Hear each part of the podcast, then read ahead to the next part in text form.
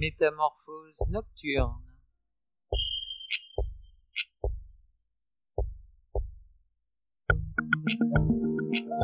Une émission proposée et présentée par Stéphane-Marie Slam Lezèbre. Des invités pour présenter leurs activités culturelles, artistiques ou des professionnels de la nuit.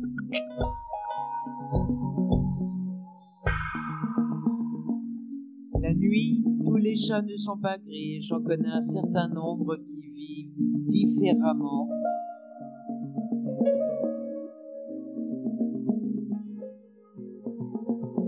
Alors, soyez à l'écoute. Vous êtes dans Métamorphose nocturne.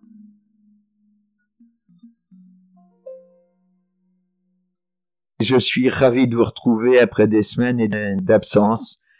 On a eu pas mal de rediffusions, c'était intéressant, c'était bien, vous avez été nombreux à écouter, je vous en remercie. Aujourd'hui, ça va être, euh, c'est la reprise. C'est la reprise des directs, c'est, ce sont des directs qui se font dans des conditions particulières. C'est-à-dire que les émissions sont préenregistrées pour des mesures sanitaires et je vous propose d'écouter le premier morceau de mon invité, son premier choix musical qu'il nous expliquera après.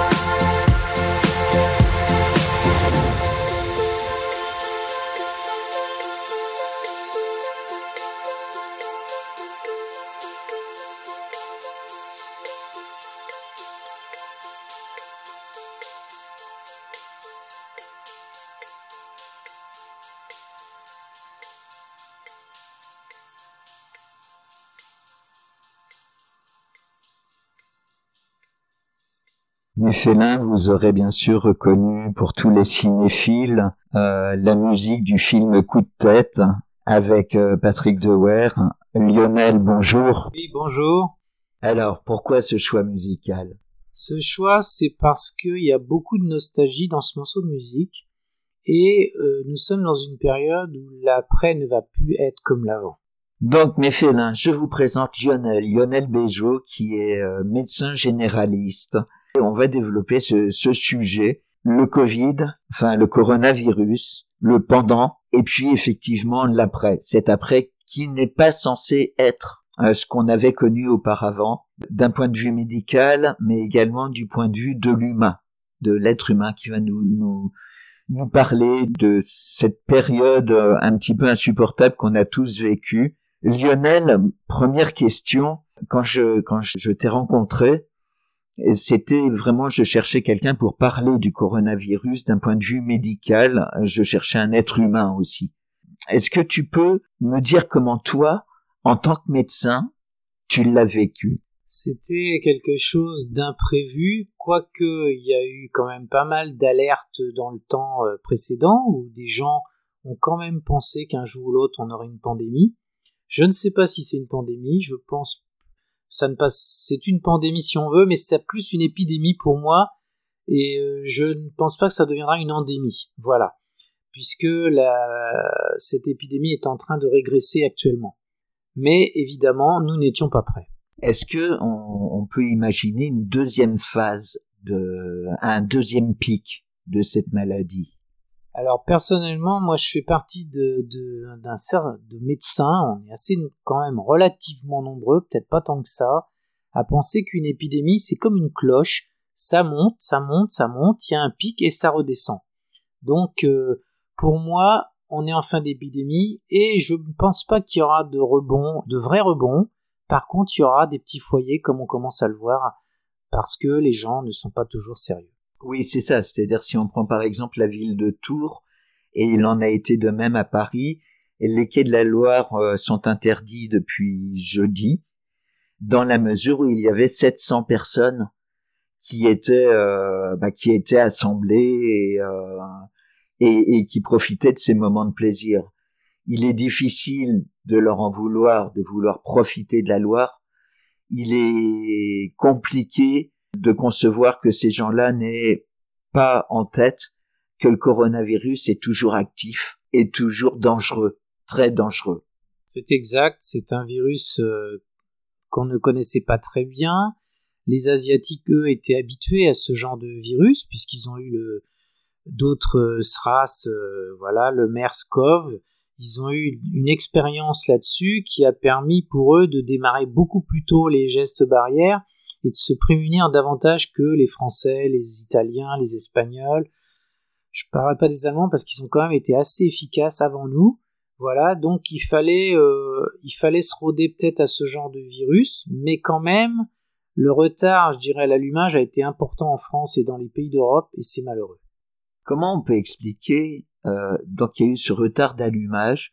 Pourtant, aux alentours de décembre, il y avait les premiers cas à Wuhan de, de pneumonie, d'hospitalisation, et la France a démarré tard.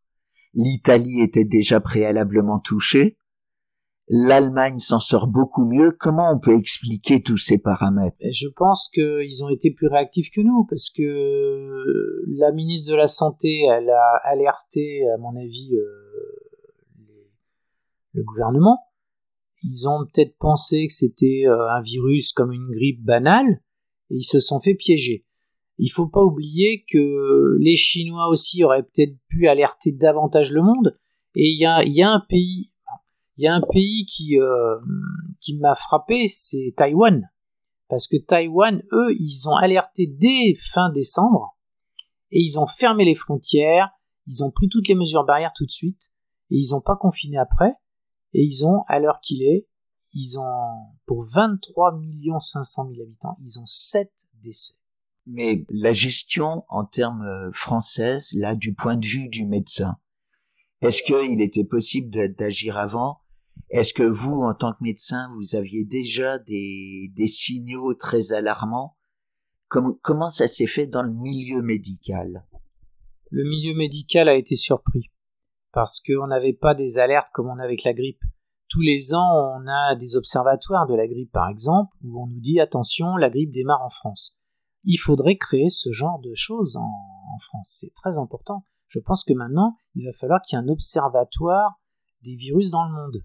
Parce que là, il y a eu le piège. Le piège a été double, puisque on n'avait pas de stock de masques. Donc, le gouvernement a colmaté les brèches, si on peut dire, en, en donnant la priorité aux soignants, ce qui était bien dans un sens, mais en n'ayant pas prévu euh, des commandes de masques assez tôt, et en apprenant, euh, on a tous appris que nos, stocks de masques avaient été vendus par des gouvernements précédents.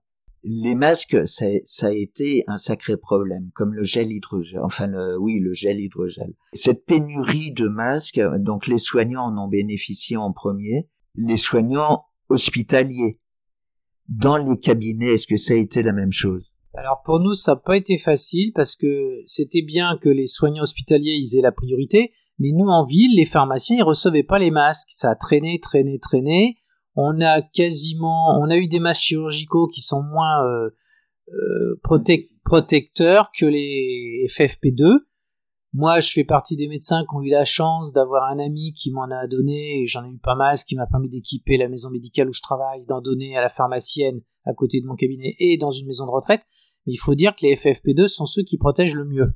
Là, on est avant la pandémie. Arrive la pandémie et on sait que au niveau du personnel médical, il y a eu des, comme tu viens de le signaler, enfin de le souligner plutôt, euh, des problèmes d'approvisionnement.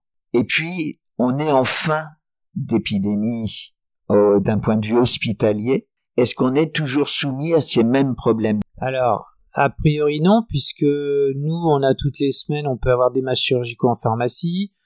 Il y a eu des bénévoles, et ça, on peut les remercier euh, à travers toute la France, à Tours comme ailleurs, où les couturières se sont regroupées avec des bénévoles pour faire beaucoup de masques en tissu, qui sont quand même des barrières suffisantes.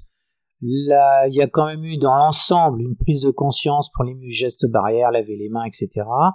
Mais euh, on peut dire que c'est surtout le retard pour fournir des masques qui est, préjudiciable et qui est condamnable sans doute, puisqu'il y a des plaintes. On verra après ce que donnera ces, ce que donneront ces plaintes, pardon. Euh, c'est toujours délicat d'accuser les gouvernants, mais en même temps, euh, ils ont été très longs à la réaction, et en plus, ils n'ont pas eu de chance, puisqu'ils se sont fait voler des masques, puisque euh, j'ai souvenir que des, avions, euh, des cargos remplis de masques ont été euh, détournés pour euh, les États-Unis notamment. Et là, je, discutais très récemment avec une psychologue qui me disait que eux, les psychologues, n'ont pas été fournis en masques après la, pandémie, j'entends, puisque euh, bien sûr ils consultaient euh, en visioconférence, mais pas pas en cabinet.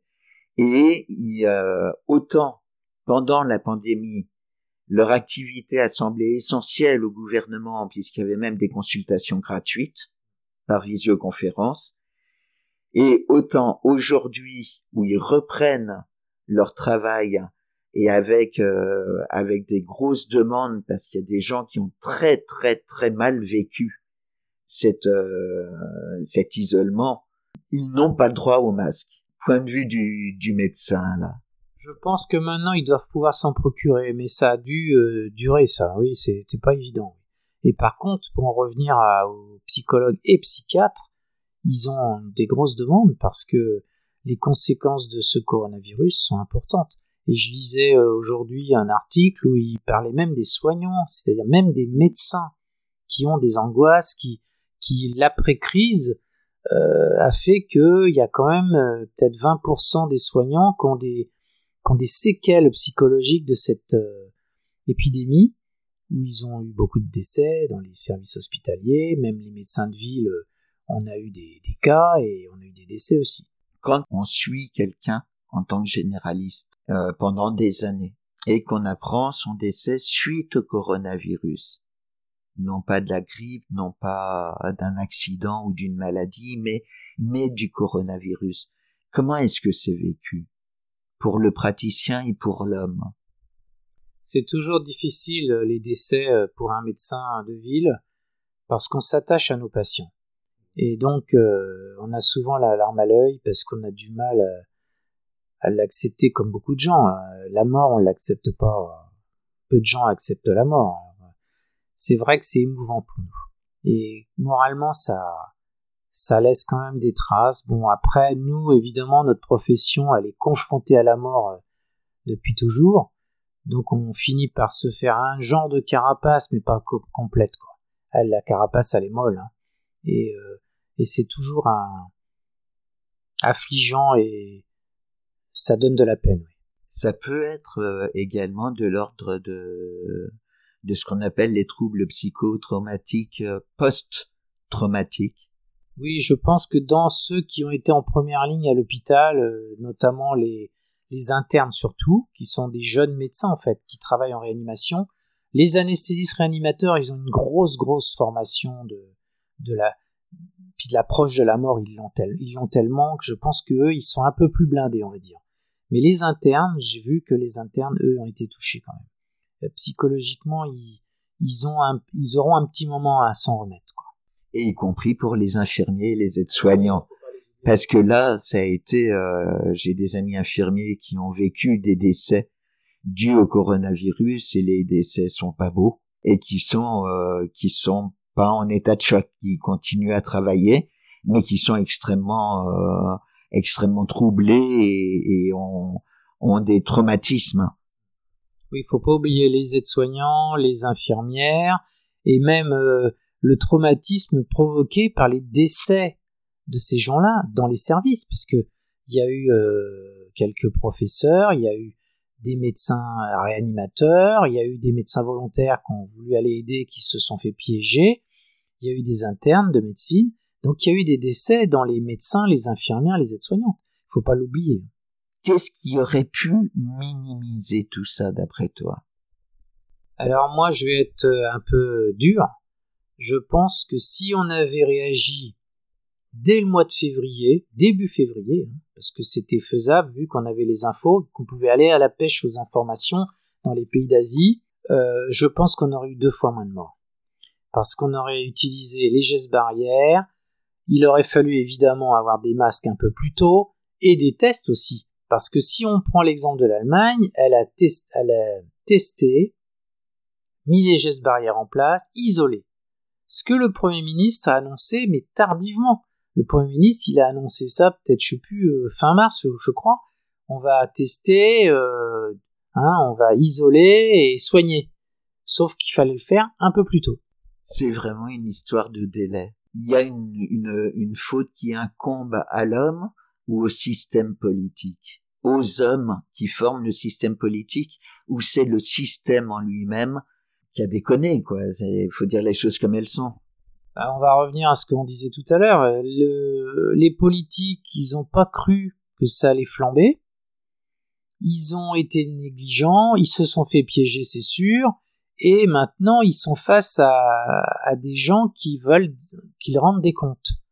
Et c'est là où la difficulté à la fin de cette crise va, va se poser, parce que il y a des plaintes, il y aura peut-être des procès, je, sais, je ne sais pas mais honnêtement, on aurait pu réagir un peu plus vite quand même.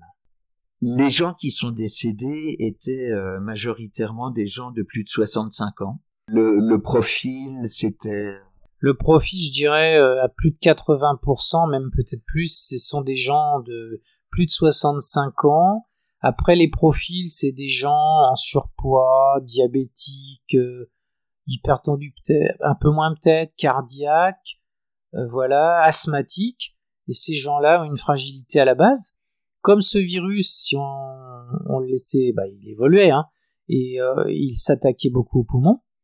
Donc tous ces gens qui avaient une fragilité cardio-pulmonaire étaient en première ligne pour, pour se retrouver en réanimation, avec 20% de, on va dire en réanimation, plus de 20% de chances d'y rester. Quoi. Particulièrement des hommes, pourquoi?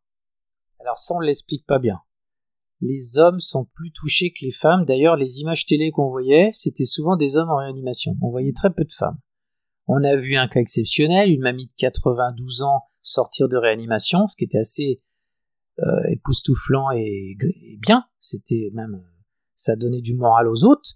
Mais euh, effectivement, les personnes âgées ont, payé un lourd tribut, avec euh, les EHPAD aussi, évidemment. On s'écoute une musique, et puis on reprend cette conversation. Donc, en deuxième, euh, en deuxième choix, là, tu, tu nous as fait un cadeau magnifique. Il s'agit de Across the Universe de Scorpion. Envie de te dire merci. Pourquoi cette chanson Across the Universe? On était face à une crise mondiale et j'ai pensé que une aussi belle chanson, euh, une si belle musique avait sa place. C'est parti pour Scorpion.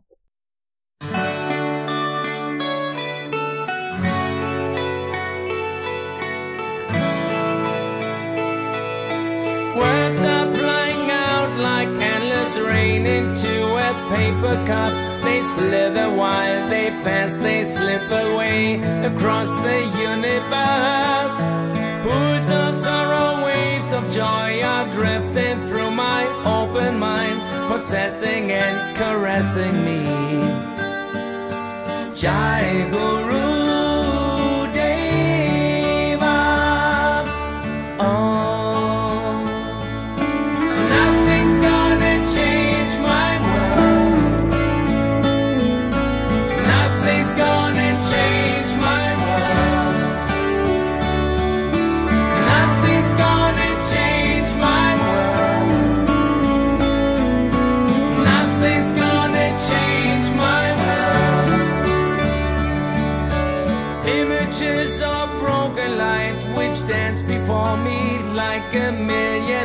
They call me on and on across the universe.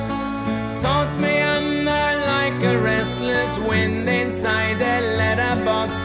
They tumble blindly as they make their way across the universe. Jai Guru.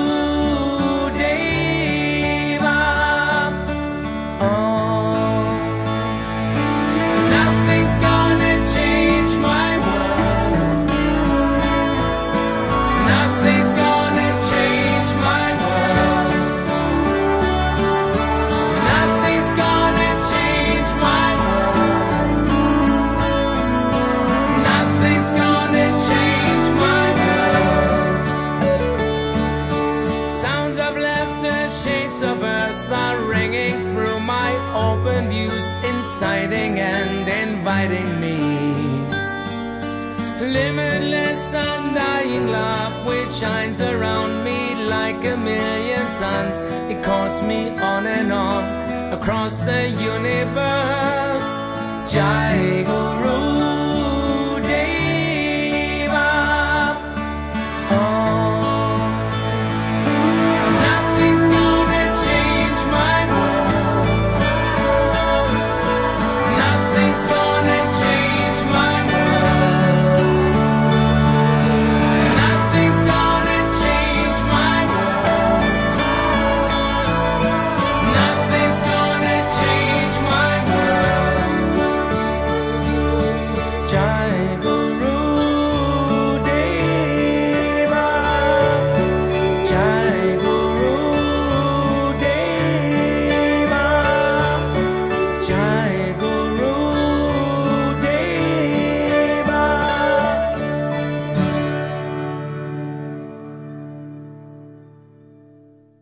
Félin, c'était Scorpion. Euh, et Scorpion, c'est euh, c'est un super choix musical. Ça laisse toujours Baba par leur qualité, leur leur talent, leur travail et tous ceux qui nous rejoignent.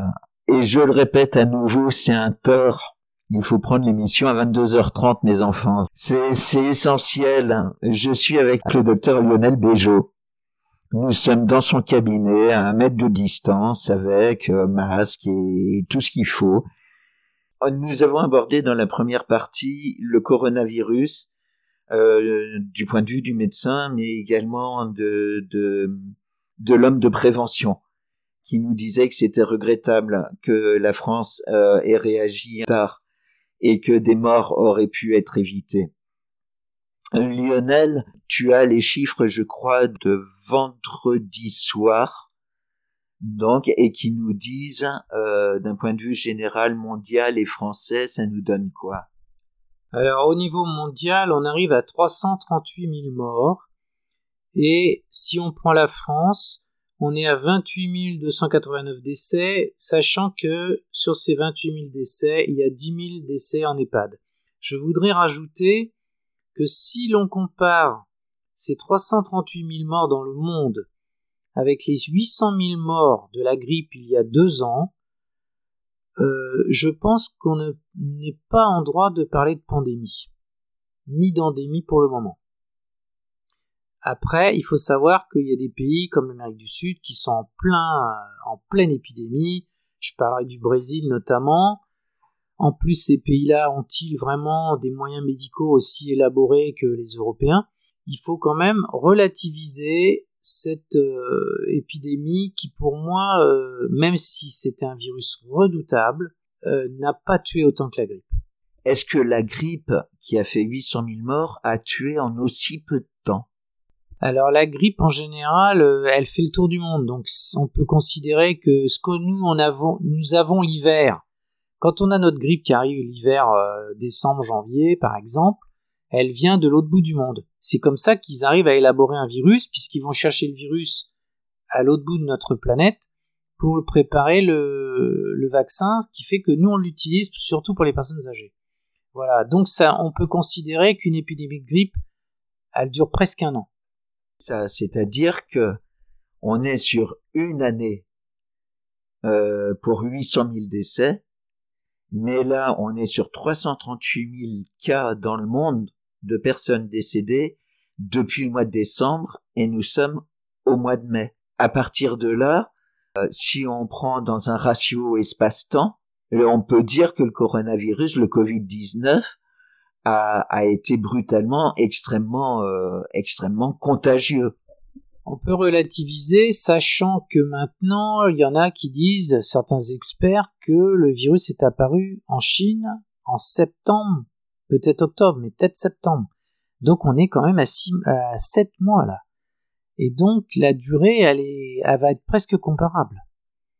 Parce qu'il y a encore des cas dans à l'autre bout du monde, euh, en Amérique du Sud notamment, on va en dire, et en URSS aussi. Hein. Donc, ouais, et là on, on, va être à 8 mois peut-être là déjà. Donc euh, par rapport à la grippe, il n'y a pas un gros différentiel quand même. Et il y a un gros différentiel de décès. J'ai pris l'exemple de la grippe d'il y a deux ans. Il y a un an, elle a moins tué. Hein. Mais euh, on est dans les mêmes proportions que le Covid quand même. C'est terrible d'entendre ça parce que en fait la grippe c'est une maladie à laquelle euh, socialement, psychologiquement, on s'est habitué. Mais on ne s'attend pas, c'est vrai, à avoir dans notre environnement proche quelqu'un qui décède de la grippe. C'est brutal. Les hôpitaux sont, eux, équipés et prêts à recevoir des patients qui, euh, qui ont la grippe et à les traiter d'une façon conséquente et, efficace. Oui, je pense, mais ce qu'il y a, c'est qu'on a une, une antériorité avec la grippe, et moi je vais reparler de la grippe de Hong Kong en 69, où euh, les médias en parlaient peu, et où c'était presque devenu naturel de mourir de la grippe quand on était âgé, quoi alors que maintenant l'évolution de la médecine, les progrès de la médecine font que euh, on va dire que c'est pas pas traité de la même manière dans la tête des gens. Euh, les gens euh, ils veulent pas mourir d'un virus quoi. Et malheureusement ça continue, la grippe tue quand même. Et donc ce coronavirus, il a quand même, bon là je vais être un petit peu un petit peu méchant avec les médias, les médias ont quand même diabolisé le coronavirus, beaucoup plus qu'une grippe. Alors qu'on ne diabolise pas la grippe, puisque, si je reprends l'exemple d'il y a deux ans, on vous annonçait pas tous les jours le nombre de décès euh, de la grippe, en France ou en Europe. Euh, c'est là où j'ai trouvé qu'on avait trop appuyé euh, sur cela et psychologiquement c'était lourd à vivre pour les auditeurs, très lourd parce que c'en était ça en arrivait à provoquer de la violence dans certains couples, dans certaines familles, où les gens ils, avaient peur que l'autre amène le virus. Je prendrai l'exemple d'une patiente qui est en conflit avec son mari, qui est le camp avec les deux gamins chez ses parents, de peur qu'elle, aide-soignante, elle lui ramène le virus à la maison. Précisément ces violences euh, intrafamiliales. Et puis il y a un autre type de violence qui a été le racisme anti-chinois qu'il a dans le monde entier. J'ai vu des images encore ce matin, c'était terrible, terrible d'être chinois à l'étranger en dehors de la Chine, tellement les agressions sont violentes et, et extrêmement nombreuses il faut le dire, il faut arrêter. Ces gens-là euh, sont euh, sont pour bah, si on prend un chinois français, il est né en France, il est français, il, son pays c'est la France et euh, il n'a pas à être agressé parce que il a un physique asiatique. C'est extrêmement important, c'est et ça partout dans le monde. Donc on a déjà un racisme de du du, du souffre-douleur qu'on a toujours eu dans les grandes étapes de l'histoire. Et puis, il y a effectivement toutes ces violences intrafamiliales, de, violences malheureusement euh, énormément en pourcentage de, de femmes qui ont subi des violences, d'enfants qui ont subi des violences. Est-ce que euh, ce, ce confinement est révélateur de la nécessité pour les gens de ne pas être ensemble? C'est compliqué à dire, mais je pense que quelqu'un qui vit dans un appartement avec sa femme et quatre enfants qui n'arrêtent pas de crier, qui est confiné, qui peut sortir qu'une heure par jour, je pense que les gens, il y en a certains qui n'ont pas n'ont pas eu cette euh, cette fibre de supporter les choses intelligemment euh, et de de s'agacer et de devenir violent. Euh, c'est malheureux parce que il y a des tas de gens qui ont pu vivre ça euh, bien, euh, ils, ont, ils ont supporté, et d'autres qui n'ont pas supporté. Alors après, la violence, ça va être entre époux, ou alors elle va se reporter sur les enfants, ce qui est très malheureux. Et effectivement, on peut considérer qu'il y a quand même eu euh, pas mal de violence, et ce confinement a quand même duré bah, quasiment deux mois, on va dire, oui, deux mois.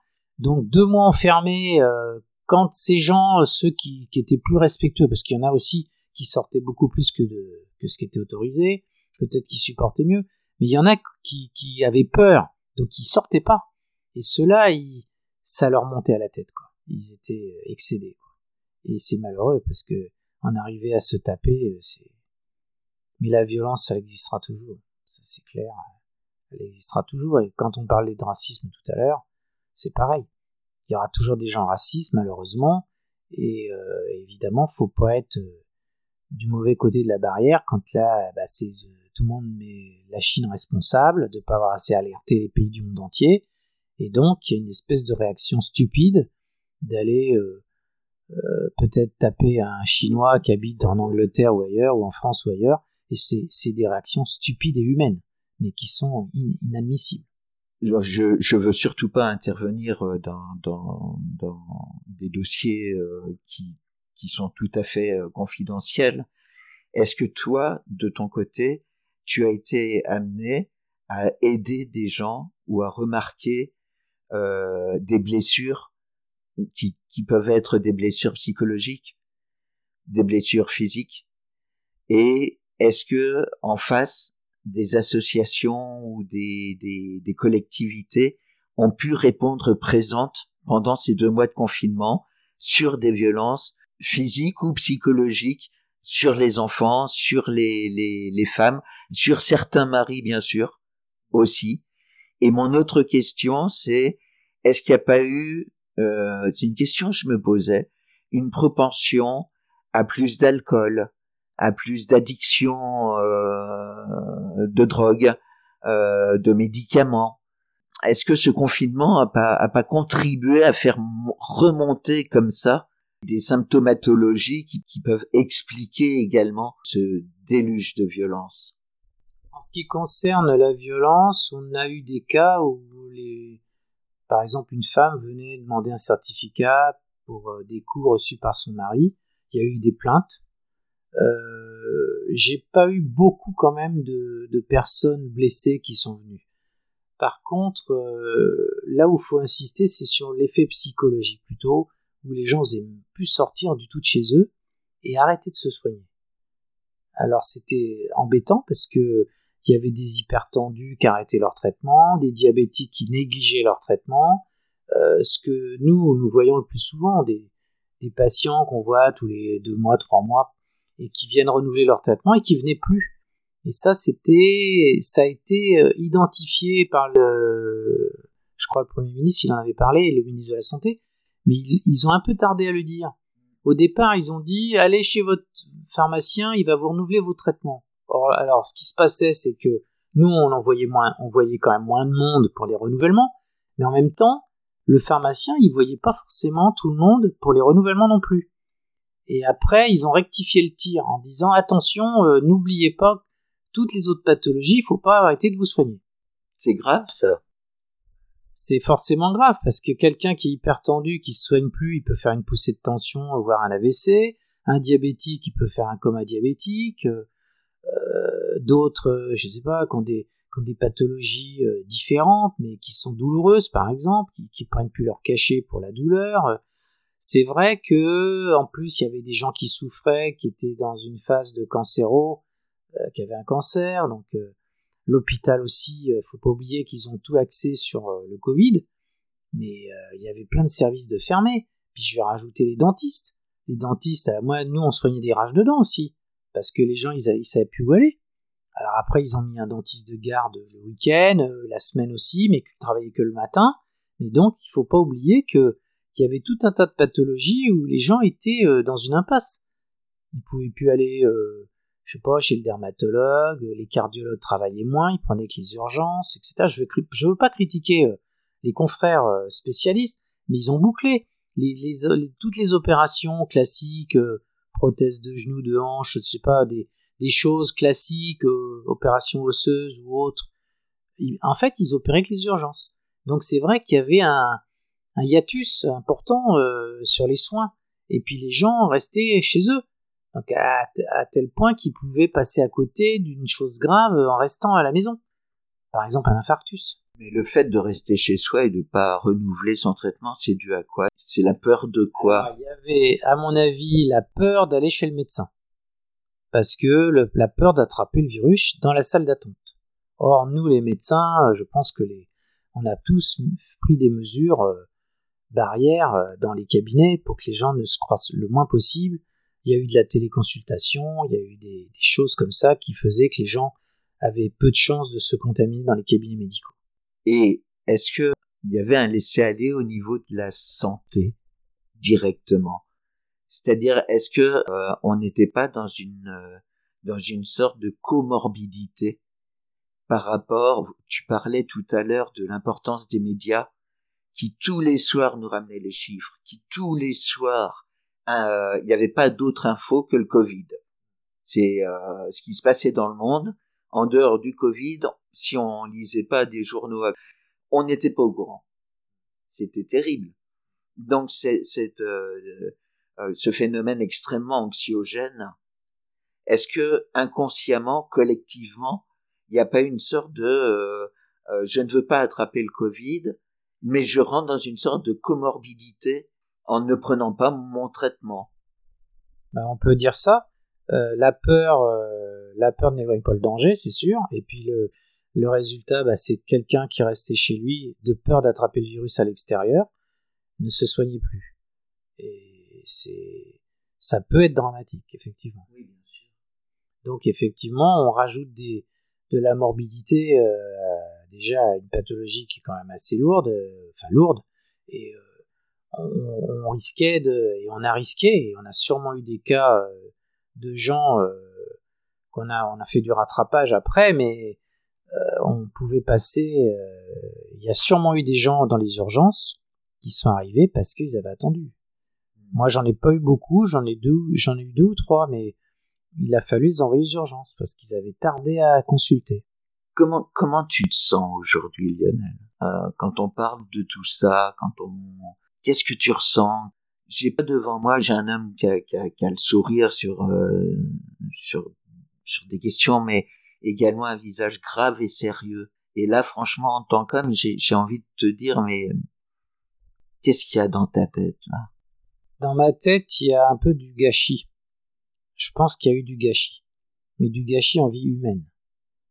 C'est dur ce que je dis, hein, mais c'est, je pense vraiment que on aurait pu minimiser le nombre de morts.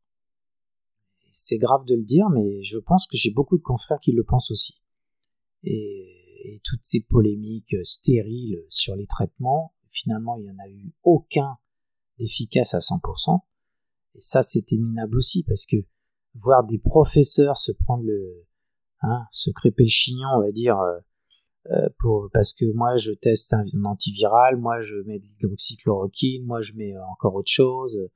Et au bout du compte, quand on regarde les résultats maintenant des études qui ont été longues à faire, eh bien, il n'y a aucun traitement efficace pour le moment. Et puis, le, rien ne prouve qu'on arrivera à mettre au point un vaccin.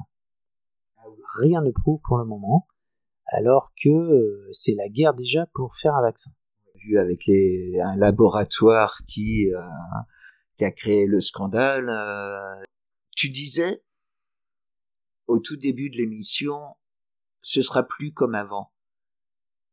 Ça peut être pire? Alors moi, j'espère que les gens seront meilleurs, mais j'en suis pas sûr du tout. C'est une question de d'individualité. Il y a des gens sérieux, il y a des gens qui sont observants, et puis il y a ceux qui se lâchent, mais ils se lâchent trop. Et ils respectent plus rien, quoi. Mais on est dans une société où euh, il est difficile d'avoir que des gens observants. C'est compliqué. C'est très compliqué.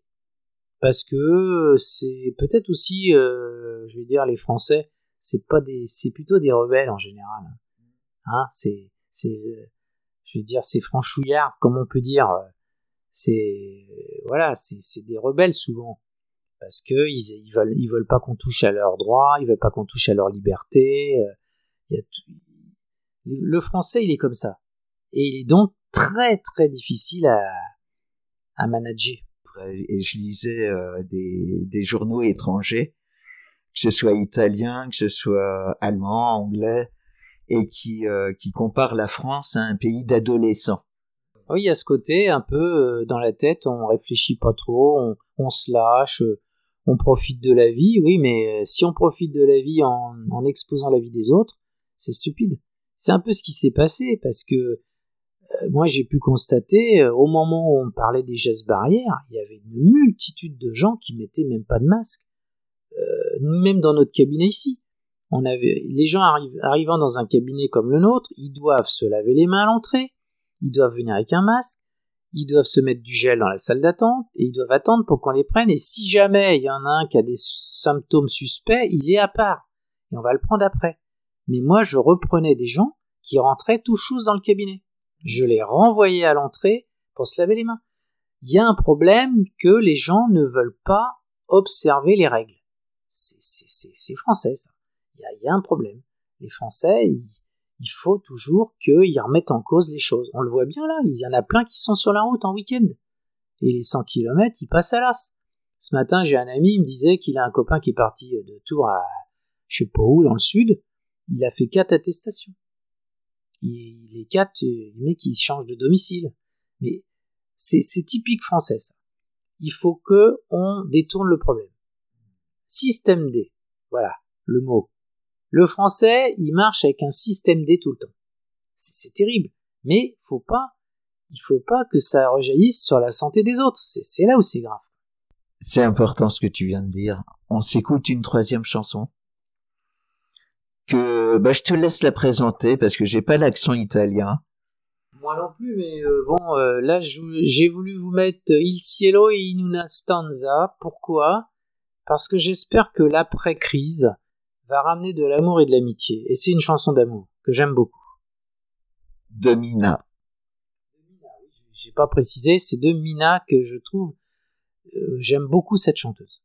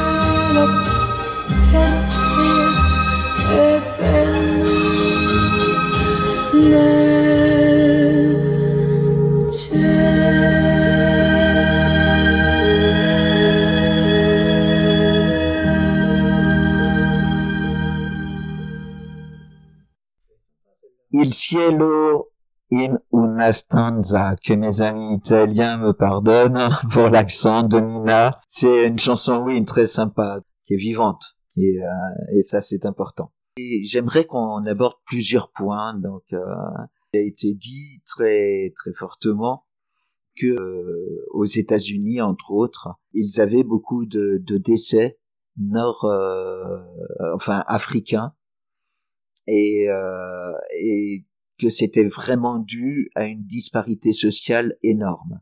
Alors on sait qu'aux États-Unis, ils n'ont pas de système de santé, qu'être euh, au chômage et le, le, le taux a absolument explosé, c'est ne plus avoir de mutuelle, donc c'est ne plus pouvoir se soigner et être atteint du Covid sans mourir. En France, on a eu des reportages, des articles, des, des documents qui signalaient qu'il y avait également des foyers de contagion.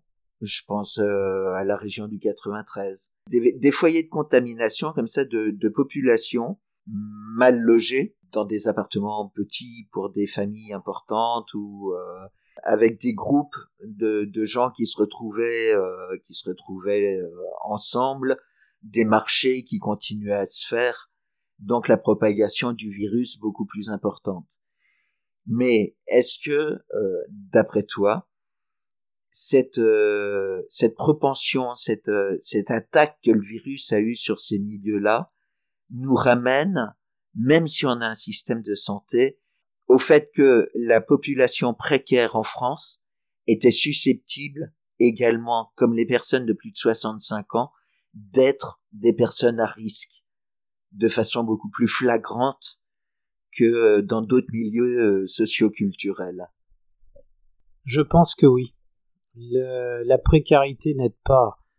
Euh, la personne va hésiter à aller voir le médecin, même si nous, on va pas comparer la France et les États-Unis, bien sûr, parce que la France, on a quand même des moyens, euh, la CMU notamment, qui permet aux gens de se soigner sans payer la consultation du médecin. Mais parfois, premièrement, ils, ils devaient tarder à consulter, et deuxièmement, effectivement, ils se regroupaient euh, dans des cités ou dans des endroits où ils avaient l'habitude de se voir, en respectant pas tellement bien les, les mesures barrières, malheureusement. Si on prend les États-Unis, c'est gravissime, puisque là-bas, je crois que c'est 40% de gens qui n'ont pas de, couverture, euh, on va dire, sociale. Et euh, on m'a cité l'exemple d'une femme qui a, été soignée là-bas, qui s'en est sortie, mais à qui on réclame, je crois, euh, peut-être, euh, ça- je sais plus si c'est 30 ou l'équivalent de 30 ou 60 000 euros, et qui n'a pas les moyens de payer. Elle a été hospitalisée en réanimation et maintenant on lui présente la facture. Et là-bas, je pense qu'il y a eu encore pire que chez nous, davantage de décès. Là, le dernier chiffre que j'ai, c'est 96 000 décès hein, aux États-Unis l'épidémie n'est pas finie. Ils vont dépasser les 100 000 morts et il sera peut-être intéressant par la suite d'avoir. Mais est-ce qu'ils le feront? Parce que c'est pas dit que ce soit un pays, euh, comment on va dire, euh, qui est, au... je vais pas dire pas démocratique, mais qui est, qui donnera peut-être pas des chiffres euh, fiables sur la précarité, la mort des, des gens dans la précarité. Sur ce, euh, il y a des journaux euh, qui sont pas les amis de Trump, qui font du travail sur le terrain et qui donnent des chiffres. Ça sera intéressant de voir si on, on peut avoir euh, un retour là-dessus, effectivement. Mais ce pays, euh, il y a beaucoup de miséreux là-bas euh, qui peuvent pas se soigner. Donc, on ne compare pas la France d'un point de vue pauvreté, j'entends. Hein C'est ça. Moi, je parlais de ça. de- Il y a deux, il y a la pauvreté euh, pour manger, pour euh, se loger, mais il y a aussi euh, la pauvreté pour soigner. euh, Pour moi, elle, existe, elle est moindre parce que les médecins ils peuvent soigner euh, sans faire payer les gens. quoi. Pas tous, hein Peut-être. Si, si, pas tous. On a vu effectivement des files d'attente au niveau des associations alimentaires, des banques alimentaires, etc., qui étaient mais énormes, énormes, comme euh, comme on, enfin je sais pas, ça rappelle des, des sales euh, périodes de l'histoire du siècle dernier et de, de gens qui attendaient pour avoir de la nourriture, pour avoir euh, des, des, des choses de première nécessité. Donc il y avait cette, cette pauvreté euh, évidente, évidente. Ceux qui ne voulaient pas l'avoir, là, ont bien l'ont vu, ce que les médias l'ont montré. Ça faisait partie également de, de la partie anxiogène, mais réelle, euh, concrètement réelle. Est-ce que là, il y aurait des moyens de, et je m'adresse autant à l'homme qu'au médecin, euh, d'arranger des choses, de, de, de, de faire passer des messages euh, pour, euh, pour, pour toutes ces personnes dont la paupérisation, euh, on sait que plus on est pauvre, plus on est ensemble. Euh, L'homme est grégaire par essence. La pauvreté seule, bah, c'est c'est la mort assurée de, du suicide ou de. On parlera des EHPAD ensuite, mais est-ce que là il y aurait quelque chose à faire? Là, on a vu euh, une solidarité qui s'est faite pendant le confinement, qui était moyenne, mais quand même, des gens qui allaient faire des courses pour d'autres ou qui, qui amenaient à manger à d'autres. Là, le drame qui peut se produire et qui se produit déjà, c'est qu'on a aggravé. On a aggravé euh, la dépendance sur notamment la nourriture, et effectivement, les banques alimentaires risquent d'être débordées. Le chômage s'est aggravé, il y a des gens qui ont dû passer euh, d'un petit travail, d'un petit boulot à un revenu zéro. Et donc, je pense que là, on va avoir des, une recrudescence de gens qui vont euh, avoir besoin qu'on leur donne à manger. Et c'est là-dessus qu'il faudra que cette solidarité qui avait quand même débuté pendant le confinement, maintenant se majore. Il faudra vraiment qu'il y ait une solidarité pardon, de, des Français envers les plus, les plus touchés. Il euh, faut pas se faire d'illusions. hein. Il va y avoir des centaines de milliers de chômeurs euh, supplémentaires. Donc, euh, ils iront forcément euh, demander de la nourriture. Il faudra les aider.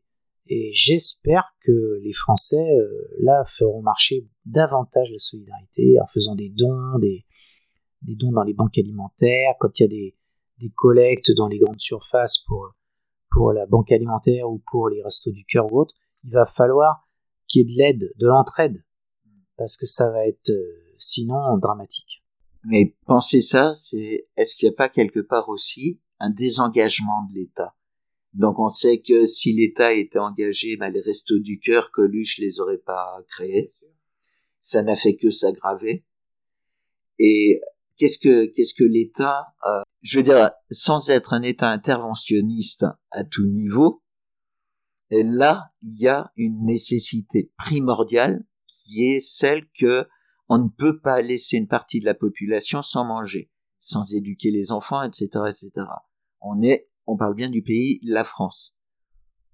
Je pense que là, c'est le rôle du gouvernement. Ils doivent, euh, ils doivent se retrousser les manches, ils doivent créer euh, peut-être des, centres où on puisse euh, aller chercher à manger. Il y a déjà des foyers pour les, les sans-abri qui existent. Il va falloir sûrement développer des structures où, où les gens euh, puissent aller récupérer de la nourriture. Je vois à Tours, le CCAS l'a fait d'ailleurs. Euh, Il y a, une entraide qui est, créée là, mais il faut que ça soit dans toutes les villes. Il va falloir qu'on aide tous ces gens. Est-ce que c'est euh, l'État, les collectivités locales euh, on, rentre à nouveau dans une euh, dans une politique? Et j'ai presque envie de parler de distanciation politique entre euh, entre l'État et euh, les, responsabilités des collectivités locales. Oui, c'est exact. L'État s'est désengagé beaucoup vis-à-vis des conseils départementaux notamment. Et là, il va falloir qu'il y ait une, compensation. Les départements, ils assument, ils assument, hein, euh, notamment pour les jeunes migrants. Donc il va falloir que là, il y ait un retour de, de, de dotation. Des dotations qui ont été euh, diminuées euh, même pour les, les communes. Là, il n'y a pas de choix. Il va falloir augmenter les dotations, faire marche arrière. pour aller de l'avant, faire marche arrière. Parlons des EHPAD. Je rappelle, tu es médecin généraliste hein, en cabinet. Euh, les EHPAD, tu nous rappelais tout à l'heure que sur un chiffre de, de vendredi, euh, nous sommes le, je sais plus combien, aujourd'hui, le 23, voilà, je t'interview le 23, l'émission passera le 25, euh, nous sommes à 28 289 décès en France, dont 10 000 en EHPAD. Qu'est-ce que, qu'est-ce qui s'est passé pour les EHPAD? Que- Quelle a été l'énormité qui a fait que euh, qu'il y ait autant de décès? Et d'accord, on parle de personnes âgées, mais on parle aussi de structures.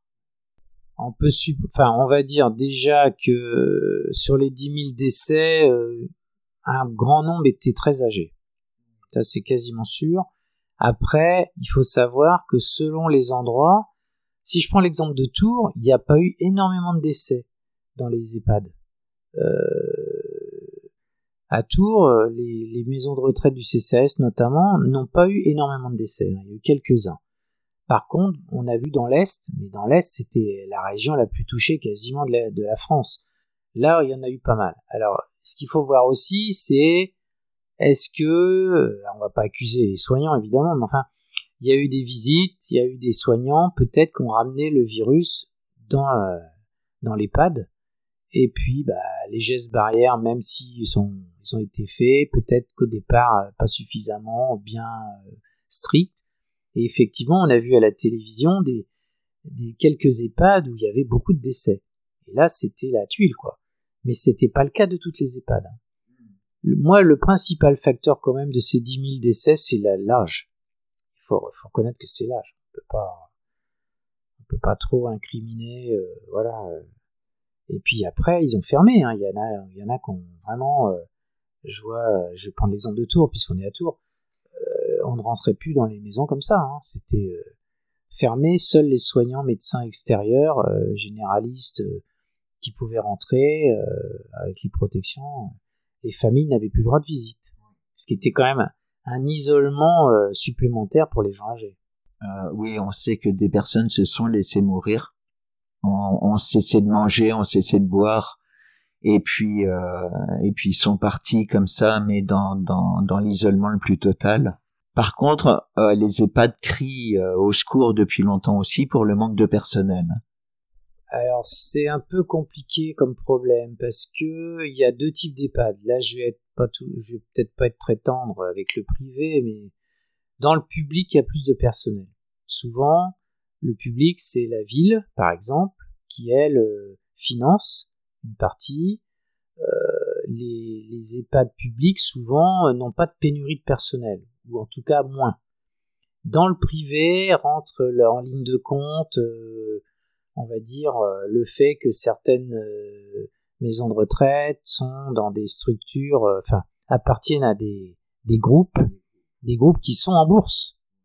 Là, on bascule dans un, genre de business. C'est-à-dire que je vais pas, vais pas citer de nom parce que je veux pas me. Ouais, il y a, y a des, y a des groupes qui sont en bourse et donc euh, ils ont des actionnaires. Et là, euh, j'ai constaté à plusieurs reprises qu'il n'y avait pas assez de personnel dans certaines EHPAD privées. Après, est-ce qu'on doit aller, où j'ai ce raisonnement-là parfois, où je dis en, et je plaisante pas d'ailleurs, où je dis que je souhaiterais presque qu'il n'y ait que des établissements publics pour les personnes âgées. Mais c'est pas possible.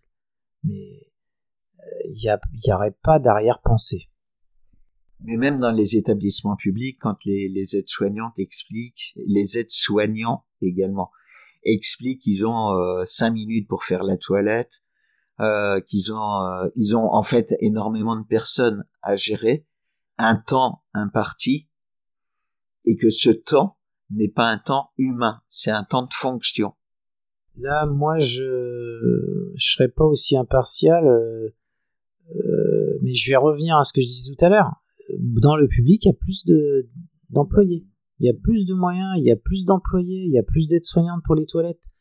Euh, moi, j'ai vécu ça il y a quelques années. Bon, ça a un peu changé, mais pas complètement. Il y a eu une époque où il y avait des maisons de retraite où il y avait une infirmière. Maintenant, bon, ça a un peu changé quand même, mais il y a eu des, à une époque, c'était un scandale, hein, carrément. Hein. Après, bon, maintenant, ça évolue, mais il n'y a pas pléthore quand même. Non, il n'y a pas pléthore, c'est sûr. Donc après, il faut aussi que les gens soient épaulés, mais on peut retomber, on peut rebondir sur l'hôpital aussi. Hein.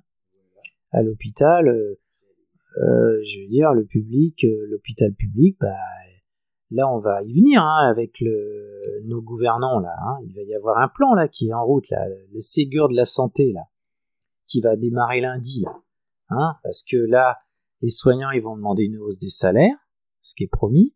Euh, ils vont vouloir qu'on en joue sur le temps de travail. Et puis euh, même ça va remettre en, jeu la gouvernance des hôpitaux. Donc là, on va voir les mesures que va prendre le gouvernement. Il y a besoin de moyens pour les soignants. Il y a besoin de moyens. Et là, c'était criant euh, euh, avec cette crise. C'était une évidence. Quoi. Même si euh, les médecins se sont organisés pour créer vite fait, vite fait, façon de parler, hein, des, des, lits de, réanimation. Il y a eu une, solidarité. Il y a eu des régions qui ont, qui ont dépanné d'autres régions qui avaient trop de gens dans les réas.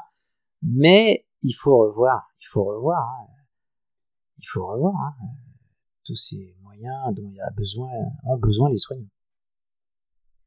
Toi personnellement, euh, mais tu peux ne pas répondre. Qu'est-ce que tu penses de cette histoire de leur donner une médaille? Je trouve ça un peu ridicule. Les soignants, ils demandent pas de médaille. Hein. D'abord, c'est pas des militaires, ils ont pas été. Enfin, il y en a qui sont morts au front là, hein, quand même. Hein. Faut pas oublier ça. Euh, non, les, soignants ne demandent pas des médailles, ils demandent des moyens. C'est très simple comme réponse. Je l'ai entendu, hein, il y en a qui l'ont dit, euh, qui ont été interviewés. Ils ont dit qu'ils en ont rien à faire d'une médaille. Quel intérêt? Pas, besoin de médaille. On fait, on a les soignants, ils ont quasiment tous prêté serment. Bon, un médecin prête serment pour, pour le serment d'Hippocrate, évidemment, pour son diplôme. Mais les infirmières, les aides-soignantes, ce sont des gens sensés, intelligents, qui, qui savent ce que c'est que soigner, mais qui, qui parfois sont dégoûtés de pas avoir euh, une blouse où il leur manque, euh, je sais pas moi, on l'a vu là, hein, il manquait de tout quoi. Euh, donc eux, ce qui, eux, ils comprenaient pas. Puis après, est-ce que à notre époque, une infirmière qui, qui a un bac plus 3 euh, doit gagner en moyenne peut-être 1000, 1500, 1400 euros par mois Est-ce qu'une infirmière qui, qui se dévoue, qui, qui vit des fois des, des situations dramatiques, euh, est-ce qu'une infirmière ne mérite pas d'être mieux payée Et l'aide-soignante avec, évidemment? Euh, il y a un problème. Après, il faut trouver l'argent. Hein. Ça va être compliqué. Hein, Mais le gouvernement actuel, euh, les autres avant, c'était pareil. N'ont pas donné les moyens suffisants. Ils ont fermé des lits. Ils ont, eu une attitude euh, qui était irresponsable. Euh, ils ont fermé des maternités aussi. Hein. Bon, évidemment, euh, là, ça se discutait peut-être un peu parce que y avait, ça tournait pas assez, mais, il faut, arriver à, donner les moyens. La santé, c'est, pour moi, c'est l'essentiel.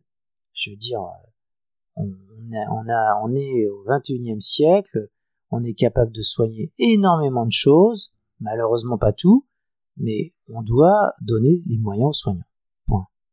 Est-ce qu'on s'américanise? Euh, On sait que, par exemple, au niveau des, des droits euh, sécurité sociale, donc euh, euh, ça, ça va devenir compliqué. Les retraites, ça va devenir compliqué. Euh, donc, objectif, c'est que chacun prenne euh, en charge une partie financière de euh, ses soins, de sa retraite, etc. Est-ce qu'on va vers un système comme ça, euh, libéral, extrêmement dangereux? Puisqu'on parlait de la précarité tout à l'heure et de ces secteurs de, de paupérisation qui ont fait beaucoup plus de morts que dans d'autres secteurs. Et puis, euh, ça c'est la première question. Et la deuxième question, c'est est-ce qu'il y a des solutions?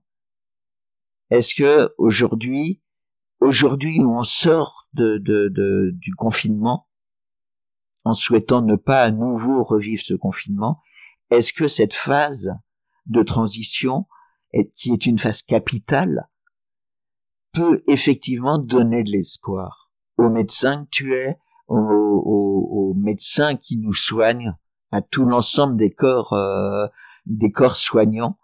Est-ce que cet espoir est, est, est envisageable ou c'est malheureusement on est euh, on est dans une situation telle actuellement que euh, que cet espoir faut s'asseoir dessus quoi et puis euh, wait and see attendre et voir Moi, je pense qu'il faut garder de l'espoir, euh, que le gouvernement, il va bien falloir qu'il trouve des solutions. Bon, le problème qui va se poser, c'est surtout l'endettement, parce que on avait déjà un pays endetté et qui va être endetté, à mon avis, d'au moins 30% supplémentaire.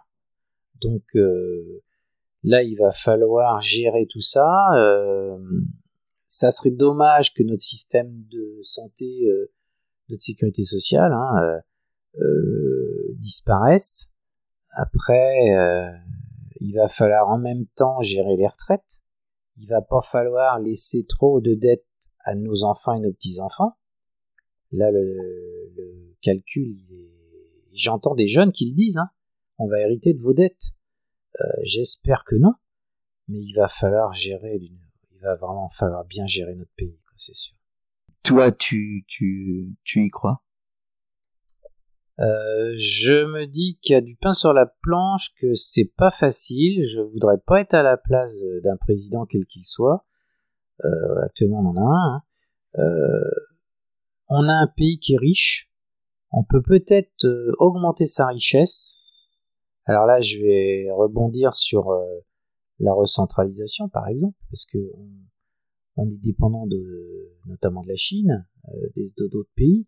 On peut peut-être ne plus avoir de chômeurs si on a une, une politique, euh, je vais dire, plus intelligente, avec euh, évidemment, il faudra euh, mettre peut-être la main à la poche pour les plus aisés. Les gens qui ont les moyens, ils pourront euh, payer un peu plus cher leur voiture ou, ou, euh, vous voyez ce que tu vois, tu vois ce que je veux dire.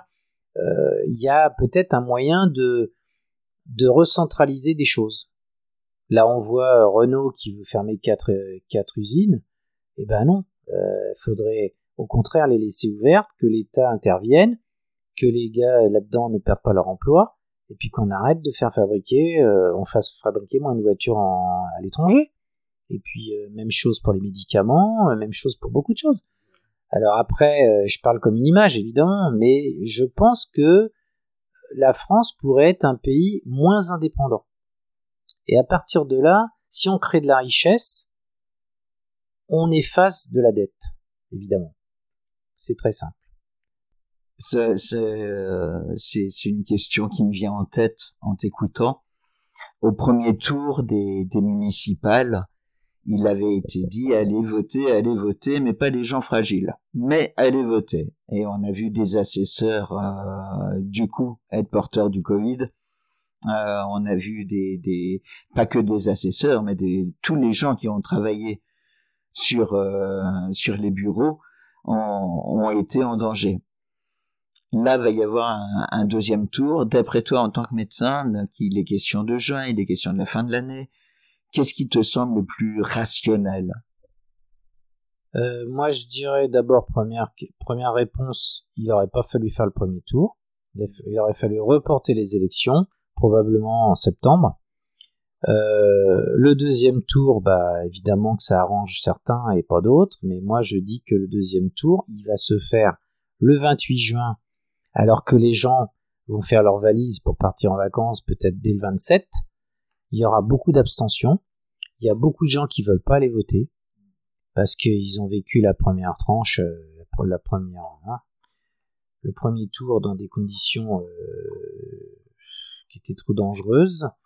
Euh, moi personnellement, euh, bah, comme tout le monde, on a vu qu'il y a des maires qui sont morts, il y a des assesseurs qui sont morts, il y a eu des gens donc qui en sont morts de ces élections du premier tour. C'est quand même grave.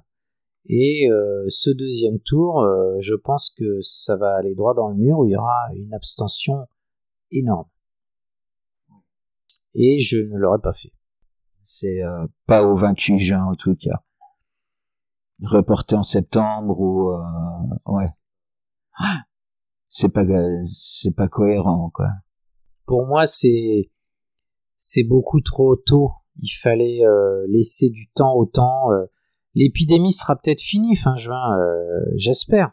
Mais en même temps, euh, les gens, déjà qu'il y a un rejet des partis politiques qui s'est accentué au fil des années, là, pour vouloir euh, hein, solder les comptes, comme dirait l'autre, euh, eh bien, euh, on sent bien qu'il n'y a pas un engouement, euh, ce qui est logique. Les gens n'ont pas envie d'aller voter. Et il y a des gens qui tenaient des bureaux qui ne voudront plus tenir de bureau. Ils vont même avoir, ils vont même avoir des difficultés pour trouver des, présidents et des assesseurs. Et, et, et c'est pas toutes les villes qui en votent. Il n'y en a que 5000 à peu près. Mais ils vont avoir du mal. Hein. Il nous reste un peu moins d'un quart d'heure. Et euh, j'aimerais qu'on qu'on revienne au, au Covid qui était euh, le, le thème de, de l'émission.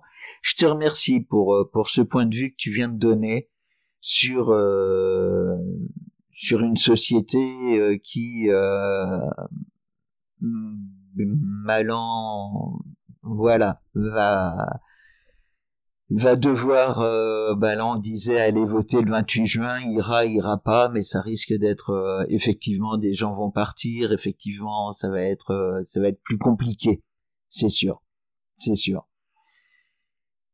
Les gestes barrières sont encore, toujours et absolument obligatoires aujourd'hui. Pour moi, il faut, il faut tenir encore euh, au moins un mois parce que le virus il circule plus comme ça.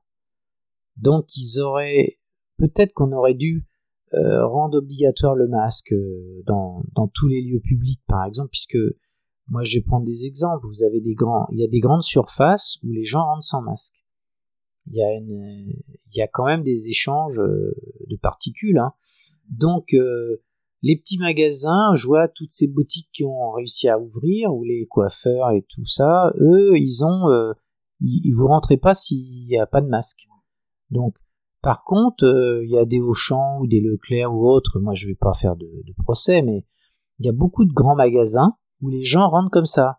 Euh, ils n'ont pas de masque. Or, euh, c'est, faut penser aux autres. Faut penser aux autres. Euh, on est en pleine décroissance de cette épidémie chez nous. Il y a des petits foyers qui réapparaissent. S'ils réapparaissent, c'est pas par hasard, c'est qu'il y en a un qui l'a, il va le redonner à d'autres. Donc, euh, je pense qu'on aurait dû être un peu plus sévère, un peu plus comme euh, je parlais des pays asiatiques tout à l'heure, Taïwan notamment. C'est c'est tout à fait ça. Euh, ces pays-là, ils ont la culture du masque, la culture des gestes barrières. Et ils s'en sortent bien. hein. Ils s'en sortent bien. Nous, euh, à partir du moment où le, le R- ce qu'ils appellent le R, euh, R, euh, si le R est à zéro, qu'il n'y a plus de contamination du tout, après on peut peut-être arrêter de mettre des masques. Mais je pense qu'on aurait dû dire, au moment où on a déconfiné, qu'il fallait encore, pendant au minimum un mois, observer les gestes barrières systématiquement. Et de préférence partout. Donc, les gestes barrières, est-ce que tu peux les rappeler? Parce que ça, c'est capital. Bah, en premier, le masque. hein. En deuxième, le, se laver les mains, euh, éternuer dans son coude. Mais surtout, au moindre symptôme, c'est-à-dire un peu de fièvre, ne pas hésiter à aller se faire tester quoi, au laboratoire. Et c'est facile maintenant. On a eu enfin des tests. Parce que c'est pareil. Là, il y a eu aussi un laps de temps euh, un peu trop important pour pouvoir tester les gens. Comme le faisaient les Allemands à 500 000 par semaine. Nous, l'objectif des 700 000 par semaine, je sais pas s'il est atteint, je pense pas. Mais c'est, c'est la façon de faire. Euh, le moindre doute, on teste. Bon, ils le font, là, à Tours notamment, il y a eu à l'UT, là, pas là, à la fac, tout ça, ils l'ont fait. Il faut, il faut tester les gens. Il y a un, il y a un positif dans, dans un coin, ben, on teste tout autour de lui. Et puis tous ceux qui sont positifs, eh ben, ils sont minimum deux semaines. Je rappellerai quand même que il semblerait qu'on ait le virus euh, au moins 30 jours hein, dans la salive. En tout cas, on soit porteur du moins au moins 30 jours du virus. hein. Et que la, la fameuse quarantaine qui était en fait deux semaines, un terme est mauvais, c'est pas 40 jours, hein, c'est une quarantaine de deux semaines, et ben, allez, c'était un minimum. Que penser de, de, des porteurs sains? Enfin, que penser? Qu'est-ce que qu'est-ce qu'un porteur sain Et est-ce qu'il est plus dangereux que quelqu'un qui a eu le coronavirus? Bah, le porteur sain, il est forcément dangereux parce qu'il sait pas qu'il est porteur. Et évidemment, euh, tester en masse, ça permet de les identifier ceux-là. Et ouais, ça c'est un souci. Hein. Là, on peut pas pas facilement euh, des gens qui n'ont pas de symptômes, ils vont pas forcément aller se faire tester. C'est un danger, oui, c'est vrai.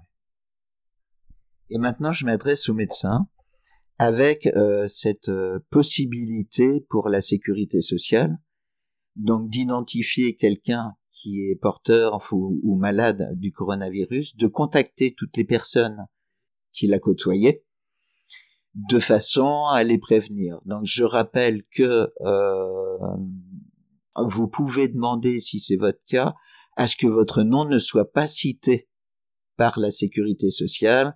Euh, on me téléphone en me disant euh, voilà vous avez fréquenté enfin vous avez été à côté de monsieur euh, Trucmuche. Vous pouvez demander à ce que votre nom ne soit pas signalé. Ça donnera vous avez été en contact auprès d'un porteur du coronavirus. Donc ça c'est très très important à savoir. Mais euh, toi toi Lionel qu'est-ce que tu en penses en tant que médecin est-ce que tu et de secret médical, est-ce que tu dois avertir la sécurité sociale si tu as dans ton cabinet quelqu'un qui est malade du Covid-19 Bah, Il y a une polémique là-dessus. hein. Le Conseil de l'ordre est intervenu. euh, c'est un choix. Alors euh, moi, je, je serais plutôt du genre à demander au patient s'il est d'accord. Et par contre, en lui disant que la Sécu ne diffusera pas son nom. Et puis euh, qu'il nous donne euh, les noms des gens qu'il a fréquentés, à nous médecins, évidemment, pour qu'on les ou qu'ils les contactent en leur disant de voir leur propre médecin pour faire le test. Voilà. Mais je pense qu'il faut quand même l'accord du patient. Très bien, donc que ça passe par le médecin et non pas directement la sécurité sociale. Où là, ça a été vécu un petit peu comme un flicage. Oui, tout à fait. Ça, c'est ce que je disais tout à l'heure, les Français ils aiment pas être fliqués. hein. Ça, c'est clair. Ça, c'est clair et net. Et c'est ce qui fait aussi un sentiment de liberté, même si c'est un faux sentiment. Est-ce que tu aurais envie de, rappeler- de, de, de rajouter quelque chose avant qu'on écoute ton quatrième titre? Non, je pense qu'on a fait euh, pas le tour, mais on a parlé de beaucoup de choses. Non, moi, je, ceux qui nous écoutent, je leur dis, pensez aux autres. Faites, faites, euh, faites ce qu'on vous demande gentiment. C'est pas, là, on n'est pas dans une dictature en France, mais respectez les autres. Donc, euh, continuez à vous protéger pendant au moins un mois, je vous dis. Je pense que dans un mois, le virus il sera à zéro. C'est euh, c'est de la, de la civilité et du respect des autres. Et dans civilité, on a civilisation. On écoute ton quatrième choix mu- musical, euh, les Bee Gees. On aura, on aura vraiment fait, euh, fait des musiques très très différentes avec I Started a Joke.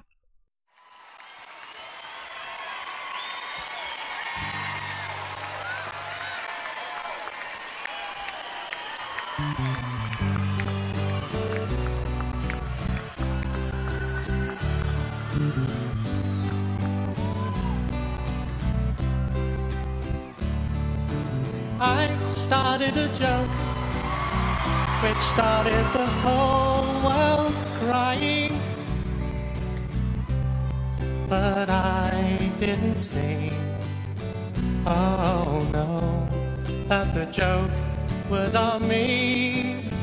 Oh no. I started to cry, which started the whole world laughing. Oh, if I only see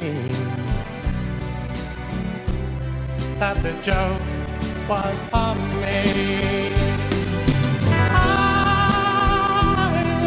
The sky, running my hands over my eyes, and I fell out of bed hurting my head from things that I'd said. Till I finally died, which started the whole world laughing. Oh, if I only seen that the joke was on me. I looked at the sky, running my hands over my eyes, and I fell out of bed, hurting my head things that I'd said. Till I finally died, which started the whole world living. Oh, I only see that the joke was on me. Oh, no, that the joke was on me.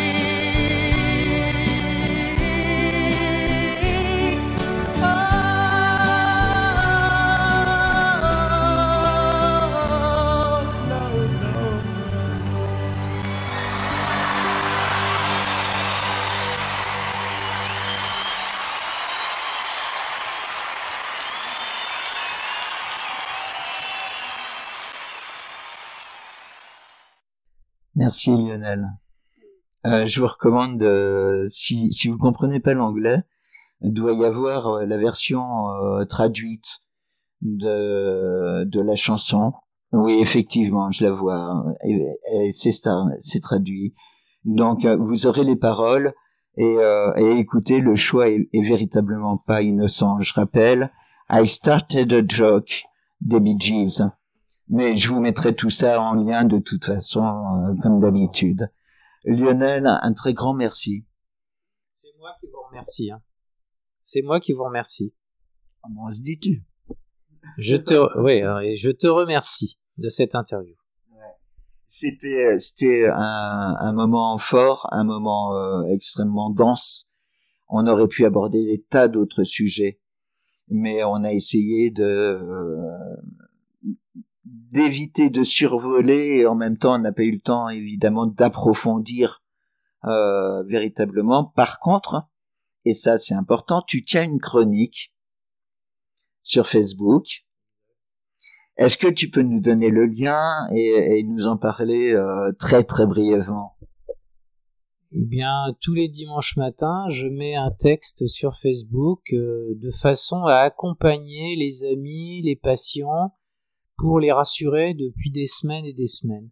J'ai toujours cherché à faire un petit peu le point sur ce qui se passait ailleurs et en même temps euh, euh, d'essayer de que les gens ne paniquent pas et ne, soient pas trop inquiets euh, face à cette épidémie, je dirais, parce que pour moi c'est pas une pandémie et je voulais que les gens ils ne soient pas démoralisés avec ça et ne se laissent pas terroriser.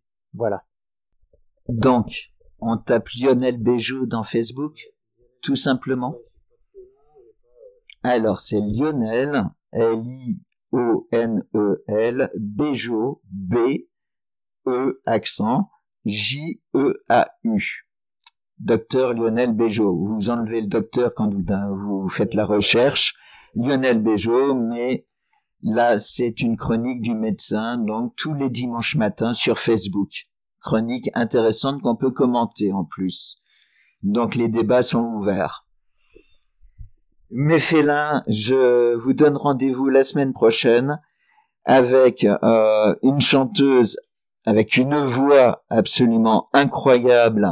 Vous allez être étonné du nombre d'octaves et un guitariste euh, qui qui est mm, un des euh, un guitariste absolument incontournable. Je vous laisse la surprise, vous la connaîtrez avec les bandeaux sociaux. Et, euh, et je vous dis, passez une bonne semaine, protégez-vous, protégez les autres, c'est capital. Et puis je vous embrasse mes félins et c'était vraiment génial de vous retrouver. À lundi prochain.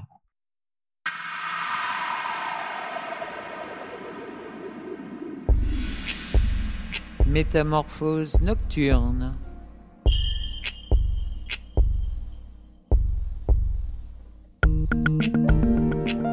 Une émission proposée et présentée par Stéphane-Marie Islam Lezèbre.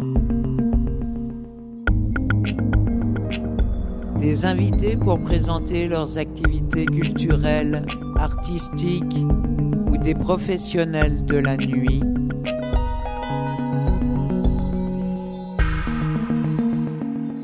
La nuit, tous les chats ne sont pas gris et j'en connais un certain nombre qui vivent